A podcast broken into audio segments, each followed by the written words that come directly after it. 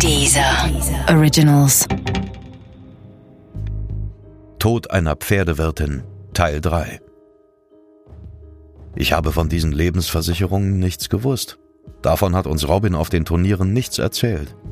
Und auch Christine hat über die eine, von der sie wusste, nicht geredet, zumindest nicht mit mir. Ich war einmal auf dem Hof in Wutzetz, um mir ein Pferd anzusehen, das verkauft werden sollte. Das muss Ende März 2012 gewesen sein. Christine war allein auf dem Anwesen. Sie machte einen erschöpften Eindruck, aber sie hatte die Hoffnung noch nicht aufgegeben, dass alles gut werden würde. Ich bin der festen Überzeugung, dass sie alles in ihrer Macht Stehende für die Pferde tat. Pferde waren ihr Leben. Aber sie hatte keine Unterstützung von Robin und seiner Mutter. Sie war schlicht überfordert. Die Tiere machten keinen guten Eindruck auf mich. Der Verpächter hatte es ja bereits bemerkt. Nun konnte ich es mit eigenen Augen sehen. Die Pferde waren ausgehungert, weil das Geld für notwendiges Futter fehlte. Wir kamen nicht ins Geschäft. An diesem Tag Ende März 2012 sah ich Christine das letzte Mal.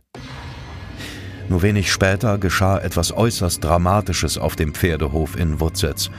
Christine war am 9. April nicht wie so oft alleine in dem großen Wohnhaus, sie hatte Gesellschaft von Cornelia. Und sie war vollkommen ahnungslos. Es gab keinen Streit, keine Diskussion, keine Meinungsverschiedenheit, nichts. Unvermittelt griff Cornelia zu einem Messer und stieß es Christine mit aller Kraft in den Rücken. Endlich wollte sie den Monate zuvor mit Robin ausgetüftelten Plan in die Realität umsetzen. Die Zeit war gekommen. Christine sollte sterben, damit das Geld aus den Versicherungspolicen an Robin ausgezahlt werden konnte. Der Traum vom eigenen Reiterhof sollte Wirklichkeit werden. Doch einen Menschen mit den eigenen Händen zu töten, hatte sie sich leichter vorgestellt. Christine schrie um Hilfe und wehrte sich nach Leibeskräften. Der eine Stich war nicht tödlich. Deshalb brach Cornelia den Mordversuch ab und änderte ihre Taktik. Sie simulierte nunmehr einen Nervenzusammenbruch und gab vor, nicht mehr Herr ihrer Sinne zu sein.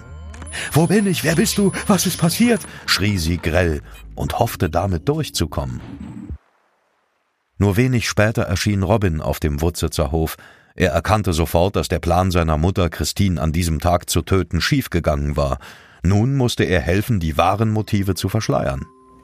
Er gab sich als rettender Helfer und raste mit der blutenden Christine in das nächste Krankenhaus, wo sie mehrere Tage auf der Intensivstation verbringen musste.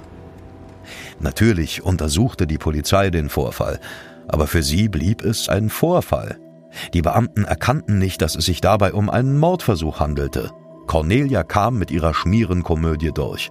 Man glaubte ihr den Blackout in einer psychischen Ausnahmesituation, in der sie nicht wusste, was sie tat. Hätten die Beamten genauer hingesehen und die Zusammenhänge erkannt, wäre Cornelia ins Gefängnis gewandert und, davon bin ich überzeugt, Christine könnte noch leben. Gunther Pirntke ist ähnlicher Meinung wie ich. Es gab ein Strafverfahren gegen Cornelia. Sie sagte bei der Polizei aus, sie sei verwirrt gewesen, habe aus Panik zum Messer gegriffen. Es war eine Art Blackout. Es habe zwischen ihr und Christine einen Streit gegeben. Dabei sei sie von der 21-Jährigen massiv bedrängt worden, habe instinktiv nach dem Messer gegriffen und zugestochen. Die Brandenburger Schutzpolizisten glaubten ihr. Die Polizisten stoppten die Ermittlungen, die auch sehr äußerst schlampig geführt wurden.